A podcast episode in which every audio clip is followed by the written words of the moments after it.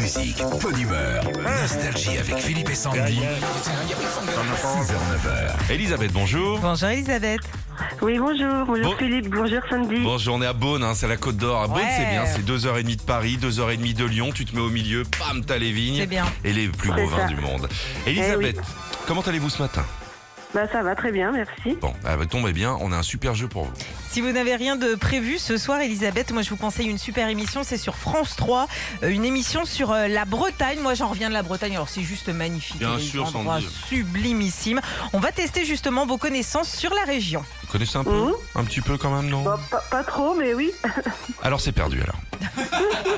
on C'est commence sûr. facile. Comment appelle-t-on la coiffe traditionnelle des Bretonnes La bigoudaine ou le bistouri La Ah. bigoudaine. Absolument. C'est un chapeau, c'est un signe de protestation envers Louis XIV à l'époque. Deuxième question.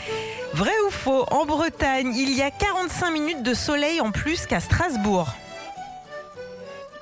Vrai. Eh oui, c'est vrai. En fait, c'est juste parce que le soleil se couche à l'ouest. Il se couche 45 minutes après Strasbourg et 30 minutes après Paris. Voilà, on dit d'ailleurs en Bretagne, il ne pleut que sur les cons.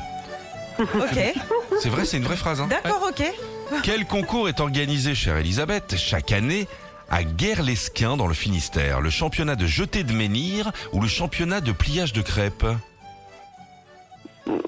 Bon, je dirais le pliage de crête. Absolument pas, c'est c'est le jeté de menhir. Alors les menhirs pèsent 25 kilos. Ah. Ouais. Certains arrivent même à les envoyer à plus de 5 mètres. Moi, j'ai essayé d'en pousser un. Franchement, j'y suis pas arrivée. Donc là, le lancer de menhir, Ah ça doit bah être. ça, euh, faut de oui, l'épars. hein. Mm, mm. C'est l'épars. Quand t'arrives pas à pousser le menhir, bête. un litre départ. C'est bête. Elisabeth, on continue. Laquelle de ces villes se situe en Bretagne La boule ou la braguette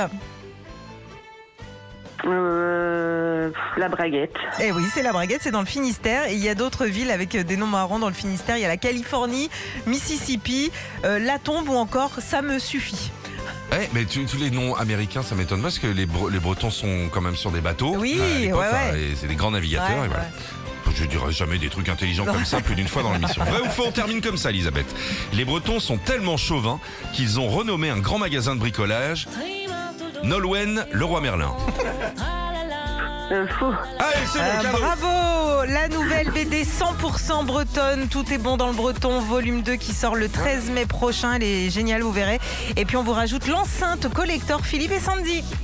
Eh ben super, eh ben merci beaucoup. Merci, merci pour votre sourire de ce matin. Bonne journée à vous. Vous appelez quand vous Eh ben, voulez. merci. Retrouvez Philippe et Sandy, 6h-9h sur Nostalgie.